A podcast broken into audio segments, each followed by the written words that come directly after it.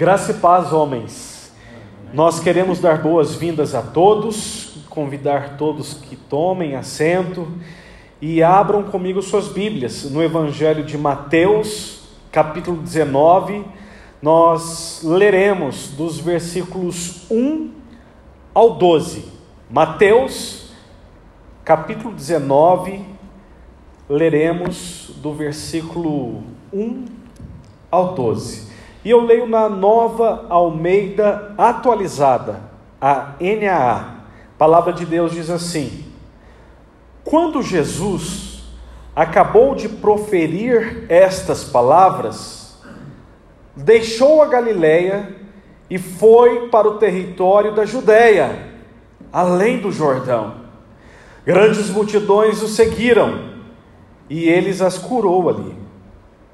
Alguns fariseus se aproximaram de Jesus e, testando-o, perguntaram: é lícito, permitido ao homem repudiar a sua mulher por qualquer motivo?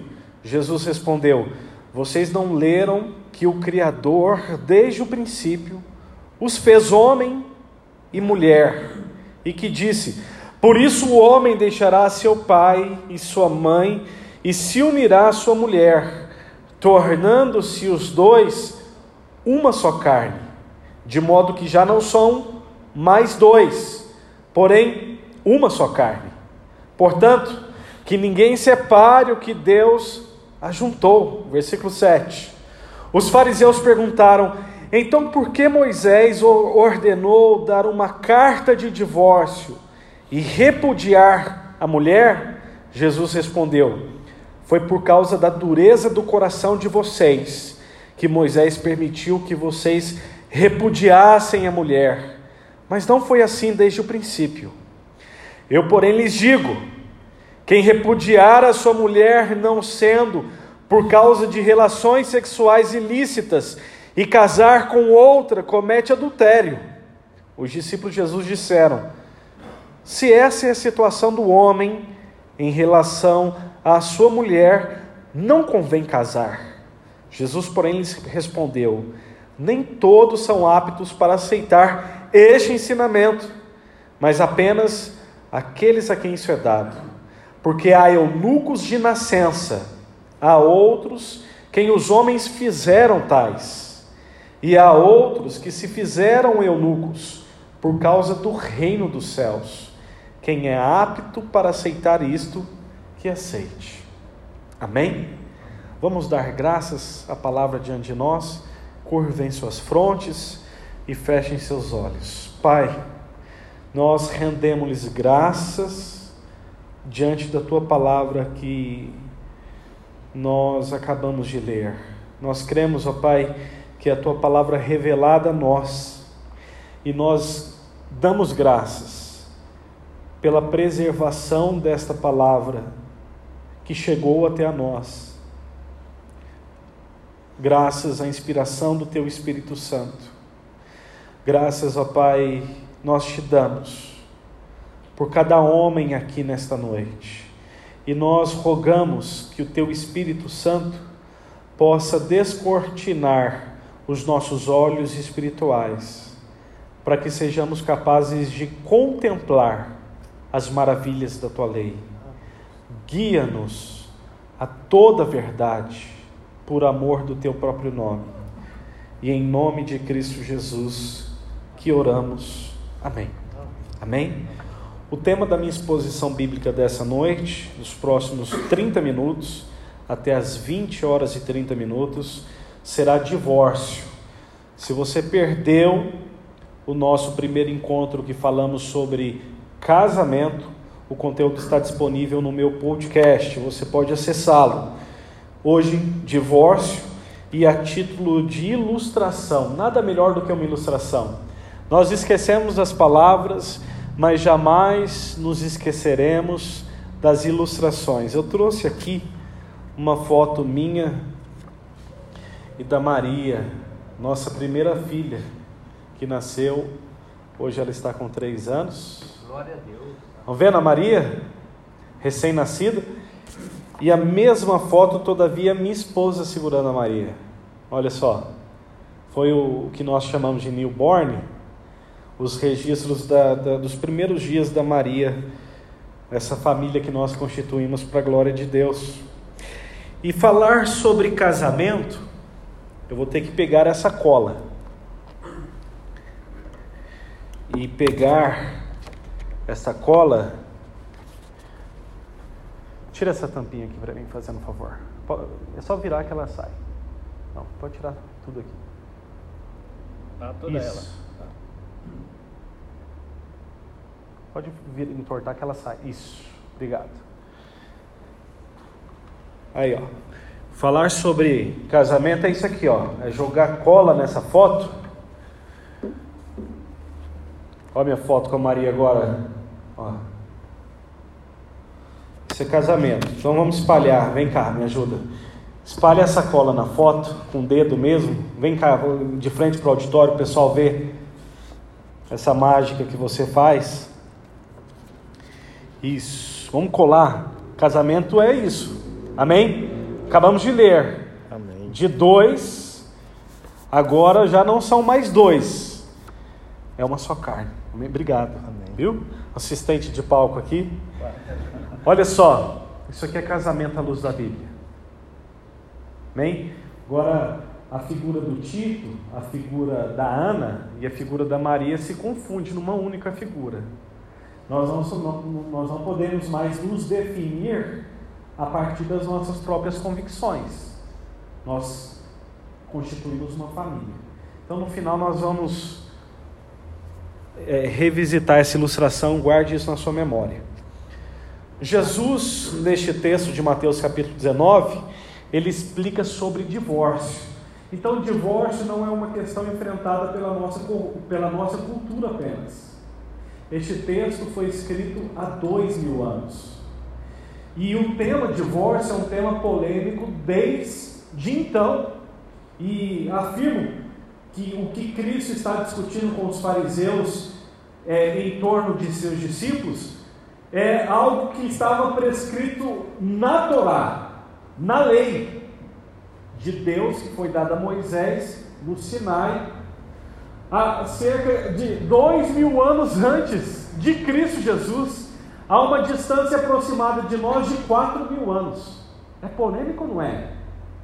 Então, a minha expectativa nessa noite aqui não é, é, é, é trazer uma definição, uma causa resolutiva à luz das Escrituras e, e ponto, acabou o problema de divórcio. Não se tem mais dúvidas sobre isso. Não. A palavra de Deus não se encarrega de nos trazer uma solução nessa noite, mas uma revelação. Amém? Revelação para as nossas vidas, revelação para os nossos casamentos. Então, o que Jesus está fazendo com os fariseus é, é lançando luz à lei, à Torá, e Cristo Jesus traz uma interpretação dele, cristocêntrica. E é o que eu gostaria de trazer para vocês nessa noite. Em primeiro lugar, primeira aplicação que nós podemos perfeitamente extrair do texto que acabou de ser lido. Deus instituiu o casamento e não o divórcio.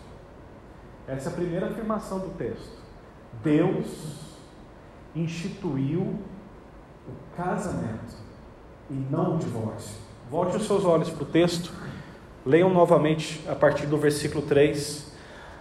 Alguns, Mateus 19, versículo 3. Alguns fariseus se aproximaram de Jesus e, testando-o, perguntaram: É lícito ao homem repudiar a sua mulher por qualquer motivo? Jesus respondeu: Vocês não leram que o Criador, desde o princípio, os fez homem e mulher, e que disse: Por isso o homem deixará seu pai e sua mãe e se unirá à sua mulher, tornando-se os dois uma só carne. Ilustração da foto. De modo que já não são mais dois, porém uma só carne. E qual que é a palavra conclusiva de Cristo Jesus? Portanto, que ninguém separe o que Deus uniu. Não tem margem para divórcio. A palavra de Cristo Jesus é definitiva, é taxativa. é incontinente, é para aquele, é para aquele instante, não comporta exceção. Jesus então, então está afirmando que Deus instituiu o casamento e não o divórcio. Primeira aplicação para as nossas vidas, irmãos. Deus instituiu o casamento e não o divórcio. Jesus vê o divórcio, e guarde essa afirmação, como uma negação fundamental da ordem criada por Deus, porque Jesus está dizendo aqui para os fariseus: vocês não se lembram o que o Criador disse? Gênesis capítulo 2, criação. Ok? Então, o divórcio é uma negação fundamental da ordem criada por Deus e da natureza da instituição do casamento, porque todo casamento legítimo é selado no céu, portanto, para nós é inviolável. Se o casamento é legítimo, se o casamento é permitido, é lícito, ele foi ligado aos céus. Amém? Portanto, ele é inviolável. Palavras do próprio Cristo. O que disse Jesus? No versículo 6: Portanto, que ninguém separe o que Deus uniu. Então, ponto de partida para falar sobre divórcio não é o divórcio, é o que, irmãos? É o que? O casamento. Então, o fundamento, a raiz, para nós falarmos sobre divórcio, nós temos que necessariamente passar por casamento. Porque Deus, em primeiro lugar, ele instituiu, ele criou o casamento e não o divórcio. Amém? Segundo lugar, o que, que o texto nos afirma? Aplicação para as nossas vidas. A Bíblia autoriza a Bíblia permite o divórcio. Por qual razão? Uma única razão. Antes da traição. Traição é, é, é, seria um motivo. A gente vai chegar lá. Não. Por que, que a Bíblia autoriza o divórcio? A dureza do coração. Está no texto. O que, que se traduz como dureza do coração? Pecado. Então, por que, que a Bíblia autoriza o divórcio? Não estou falando de cláusulas de exceção, espécies que a Bíblia permite o divórcio. A gente vai entrar nesse assunto. Mas a Bíblia autoriza o divórcio por causa da dureza do coração do homem. Essa é a segunda verdade. Por causa do pecado. Então, a autorização da Bíblia, em alguns casos que veremos essa noite, para que o homem e a mulher divorciem, é por causa do pecado do homem, é por causa da dureza do nosso coração. Isso não tem nada a ver com a ordem instituída por Deus, porque Deus instituiu o casamento e não o divórcio. Então o divórcio não foi instituído para o casamento, o divórcio foi instituído para o pecado. Estão entendendo? Então venham comigo. Deus odeia o divórcio. Não são palavras minhas, são palavras de Deus. Isso está em Malaquias capítulo 2, versículo 16, Antigo Testamento. O profeta Malaquias, capítulo 2, versículo 16, ele diz assim: Porque Deus odeia o divórcio. Então, se Deus odeia o divórcio, se Deus abomina o divórcio, Ele criou um procedimento, um processo de separação para proteger, no contexto do Antigo Testamento, a esposa divorciada. Onde está isso? Lá na Torá, lá no Pentateuco, mais precisamente lá em Deuteronômio capítulo 24, dos versículos 1 ao 4, como quando Moisés trata sobre divórcio com o povo de Deus no deserto. No entanto, Jesus declarou que essa prescrição foi dada por uma única razão: a dureza do coração do homem. Então, se a Bíblia instituiu um processo de divórcio, o que é chamado no Novo Testamento de que Moisés concedeu cartas de divórcio, que era um processo jurídico, descrito os trâmites desse processo legal, jurídico, em Deuteronômio capítulo 24, versículos 1 ao 4, como se daria o divórcio para proteger a parte hipossuficiente da relação, parte frágil, mulher. Mas o que, que Cristo Jesus está falando aqui para os fariseus? Olha a releitura do texto. Né? Esta permissão foi dada por causa da dureza do coração. O enfrentamento do líder espiritual de vocês lá atrás, enquanto vocês eram peregrinos em busca da terra prometida.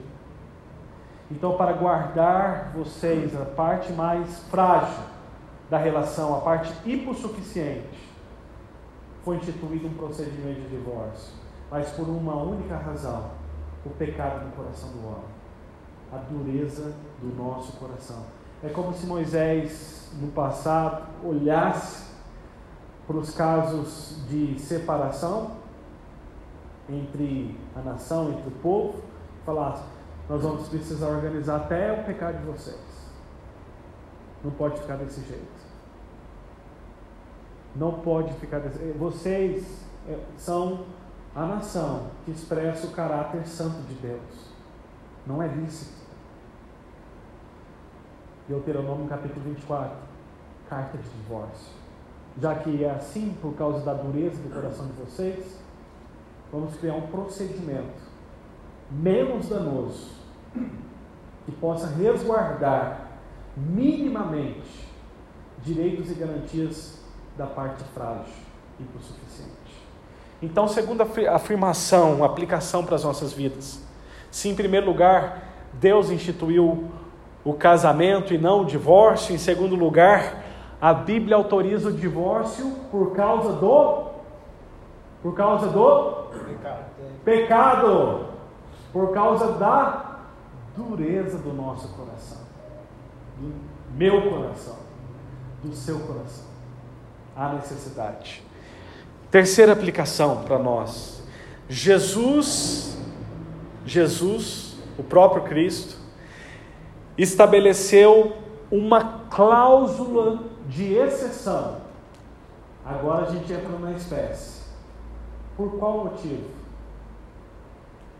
uma única cláusula de exceção que está no texto. Jesus abre um precedente. Por qual razão? Fala alto para a gente ouvir. Adultério. Adultério, tá certo. Imoralidade sexual. O termo imoralidade sexual aí no seu texto, no grego, é porneia, ok? Que, que contempla pecados sexuais pecados de natureza sexual. A gente pode traduzir para nós hoje como adultério, como relação extra, fora conjugal, fora da relação conjugal, ok? Então essa é a única cláusula de exceção no texto, não há outra. Então vejamos a razão disso. Jesus estabeleceu a cláusula de exceção, o adultério. O texto nos diz isso, versículo 9.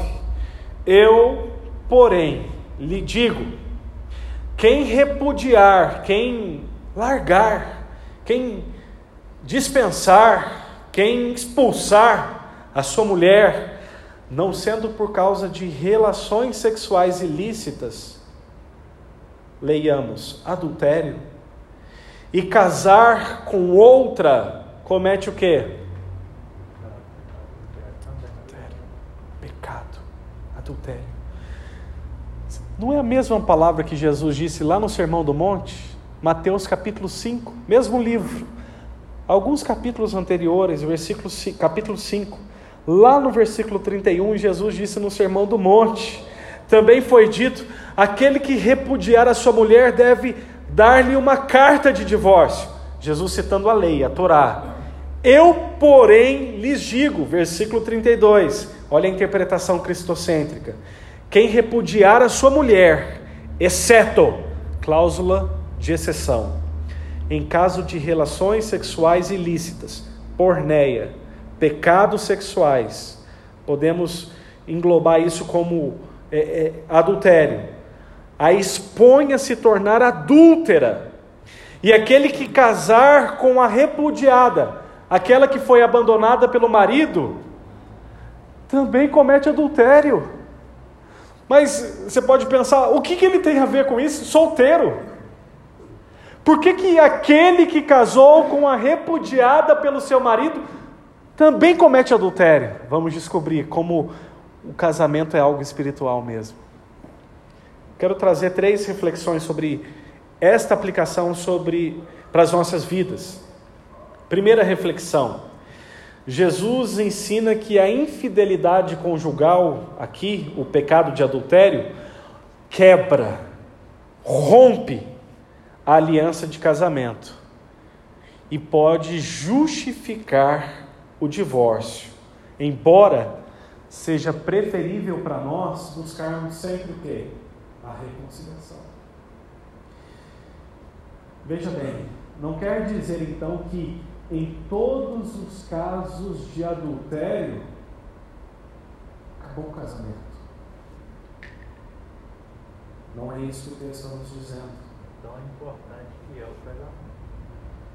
Devemos buscar a reconciliação. Todavia, se a parte permanece com o coração endurecido, pecado, permanece em pecado, a parte ofendida, a vítima, está autorizada a perdoar. Ela está autorizada a se divorciar. Caso a parte que está incorrendo no erro, no pecado, dureza de coração, não se quebrantar, a vítima, o ofendido, está autorizada a pedir o divórcio. Ok? Então perceba a seriedade disso. Tito foi pego em adultério, minha esposa, entra com divórcio, tira de casa, dá meus filhos, eu quero minhas coisas. Opa, vamos ouvir a outra parte? Divide os bens. Divide os bens. Vamos ouvir a outra parte? Vamos ouvir a outra parte? Vamos ouvir a outra parte?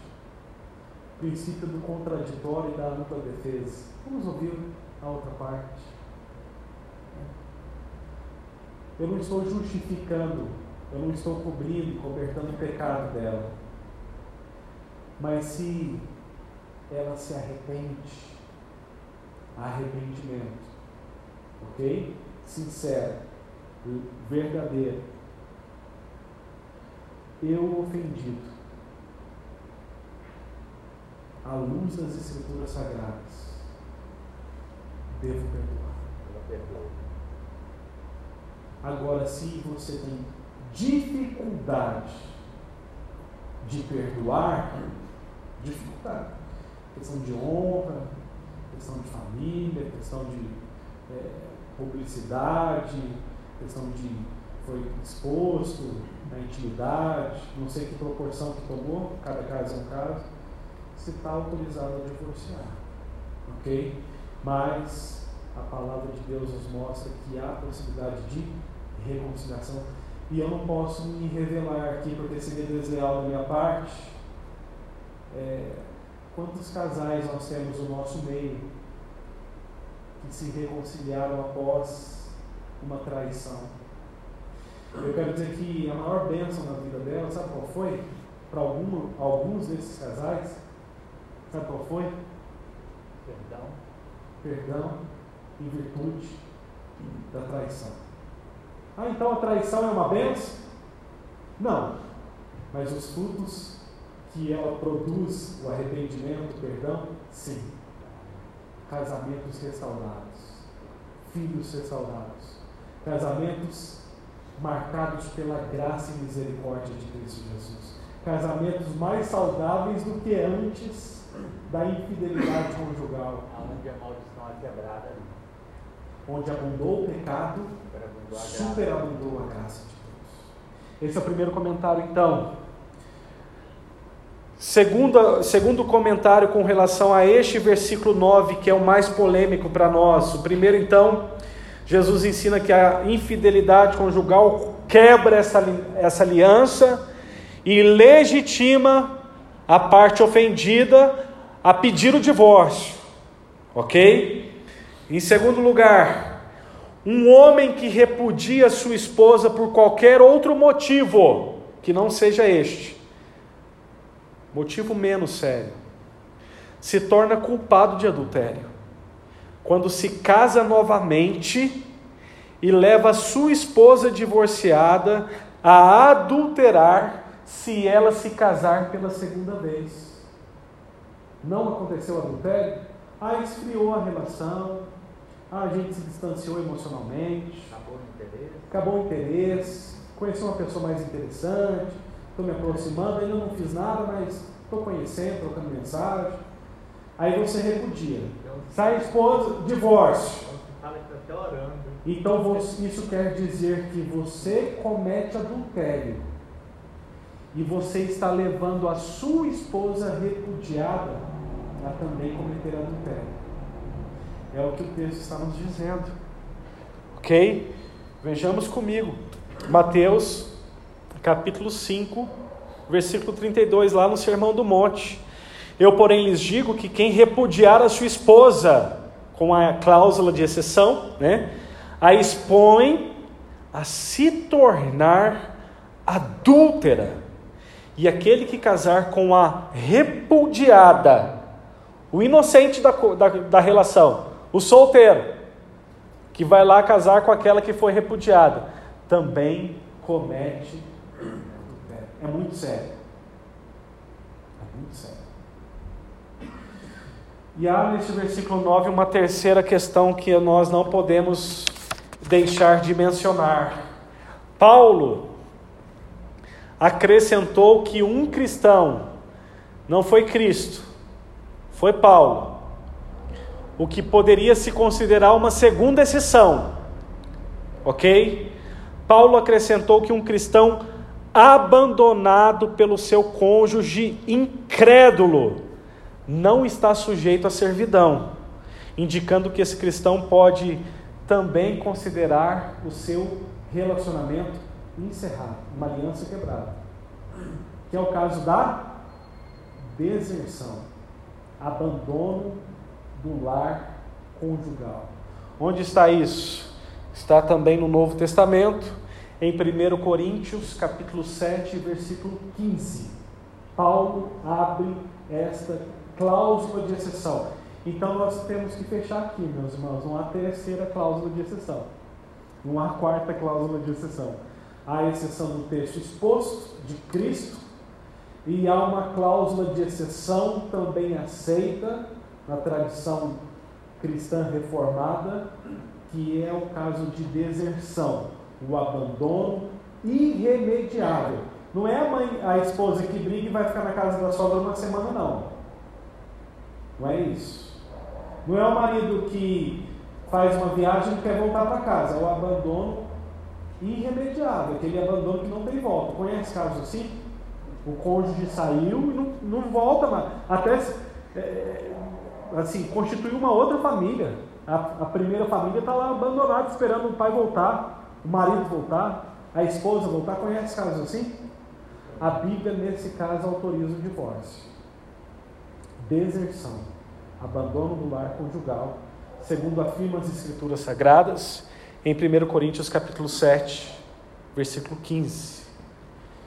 Quarta e última aplicação para as nossas vidas nessa noite. Nós temos seis minutos. Cada um tem de Deus o seu próprio dom. Cada um de nós tem de Deus o seu próprio dom.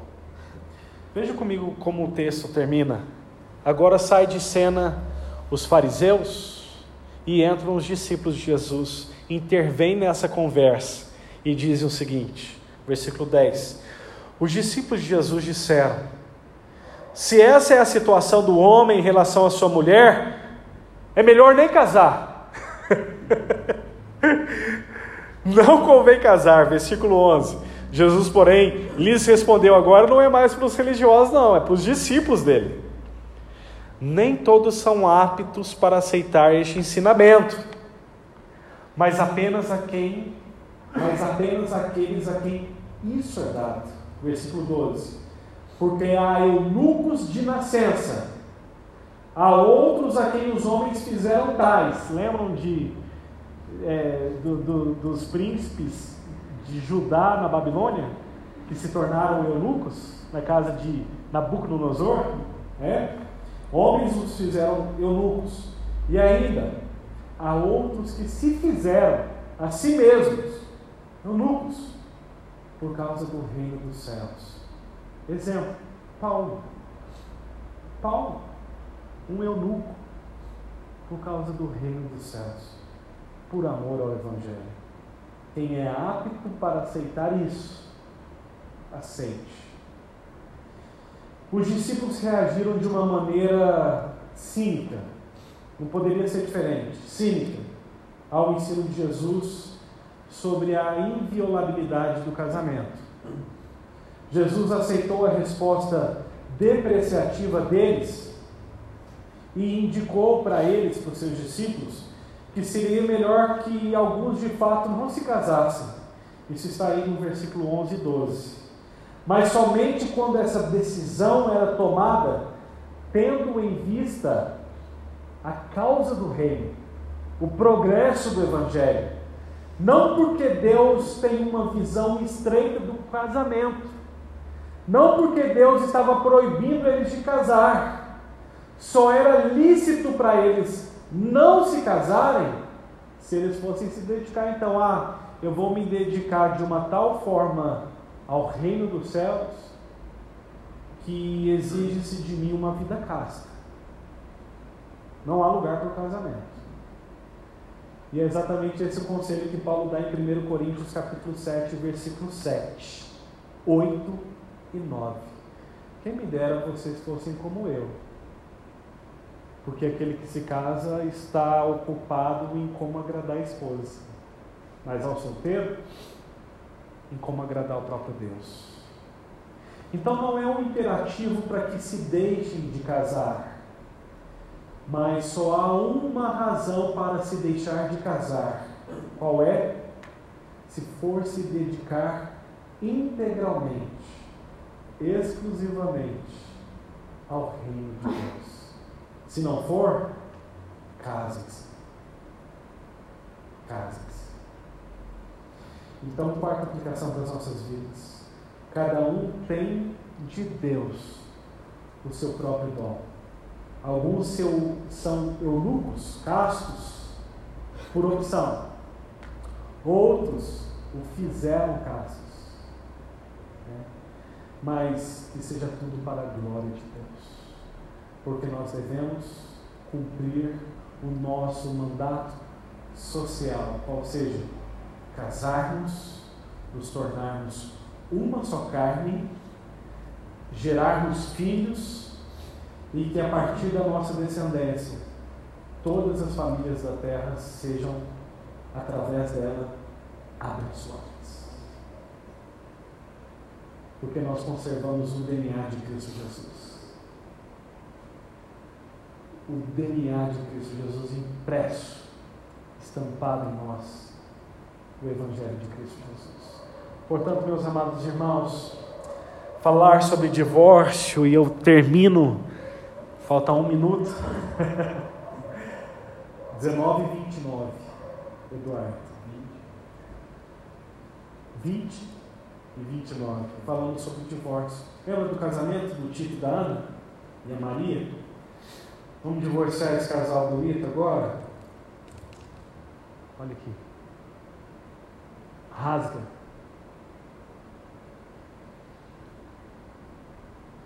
Não dá mais para definir o Tito sem a Ana, e não dá para definir mais a Ana sem o Tito. Há uma deformidade. Isso é o divórcio. Porque o que Deus uniu, a justiça não pode separar com uma sentença de divórcio. Porque o que Deus uniu, quando a paixão, o tesão, o interesse acaba, não pode se divorciar, espiritualmente falando. Porque quando a paixão acaba, sobrevém o quê? O que, que vai sustentar a nossa relação? O amor. O amor. E Deus é amor. Cristo Jesus nos amou e o amor foi uma decisão. Ele não estava apaixonado por nós. Ele não olhou para mim naquela cruz com paixão deles. Nossa, como o tipo me atrai. Como ele me cativa. Ele me olhou com olhos de amor. Então, quando a paixão acaba, quando o interesse acaba, o que mantém a relação é o compromisso, é o amor que aponta para a eternidade. Aquilo que eu e você experimentaremos em Deus na eternidade é colocado onde? Dentro das nossas relações conjugais. O casamento é um reflexo do pacto intratrinitariano.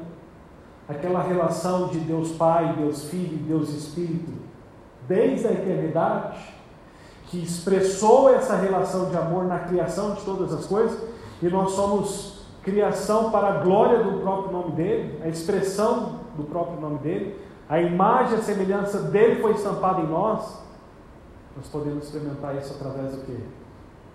Do nosso casamento. Separa a trindade. Consegue? Separa o Pai, o Filho e o Espírito Santo. Mesma coisa com o casamento, porque o casamento é uma maquete. É uma maquete desse pacto de amor existente desde a eternidade. Por isso que a palavra de Deus diz que o casamento é uma figura da união da igreja com Cristo e em Cristo. Efésios capítulo 5, versículos 31, 32 e 33. Grande é este mistério. Eu, todavia, me refiro, me refiro a Cristo e a sua igreja. Qual que é a demonstração do amor de Cristo pela sua igreja? É um noivo, o símbolo. É um noivo e a igreja é o quê? O que nós vamos fazer no grande dia do Senhor? Na segunda vinda, no nosso encontro com Ele? Casar? As bodas do Cordeiro. Um, banho, um grande banquete está sendo preparado para essas núpcias Portanto, o que nós fazemos dentro do nosso lar conjugal necessariamente aponta para o espiritual, aponta para a eternidade, aponta para Cristo Jesus. Portanto, o que Deus uniu, o homem não pode separar. Amém? Que você guarde essa palavra no seu coração e que você replique esse ensinamento a todas aquelas pessoas que estão pensando em se divorciar. Né? Lute pelo seu casamento. Acabou a paixão? Experimente o um nível mais profundo agora, o amor, o compromisso, que vai fazer com que você honre a palavra de no altar até o último dia. Amém? Vamos orar mais uma vez. Pai, nós queremos dar graças a Ti pelos nossos casamentos. Tira do nosso coração qualquer possibilidade de pensarmos em desistir. Porque Cristo não desistiu de nós. Ainda que tenhamos virado as costas, ainda que tenhamos adulterado, ainda que tenhamos desertado, abandonado, Cristo Jesus nos atraiu com cordas de amor. Se nós estamos aqui nessa noite, é porque o Senhor não desistiu de nós. Levante homens aqui nessa noite que não desistirão de seus casamentos. Fortaleça-nos com a tua graça, com a tua misericórdia e com a tua bondade, para que nós possamos cumprir este compromisso desde agora e para sempre. Amém. Obrigado a todos.